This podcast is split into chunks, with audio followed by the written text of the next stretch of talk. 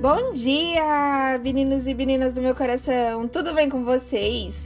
Espero que vocês estejam bem. A palavrinha do dia é: somos formados por alma, espírito e corpo. E hoje eu venho trazer um pouquinho sobre a alma, o quão é importante a gente cuidar dela. A alma é a casa da nossa mente e é formada por caráter, personalidade e temperamento.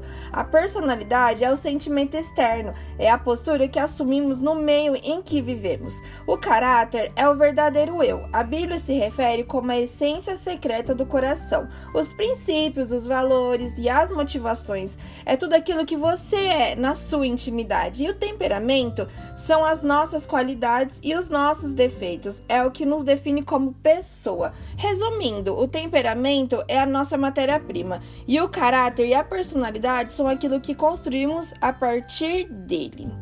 Que Deus venha abençoar o seu dia e que seja um dia incrível e maravilhoso. Um abração enorme. Tchau, tchau.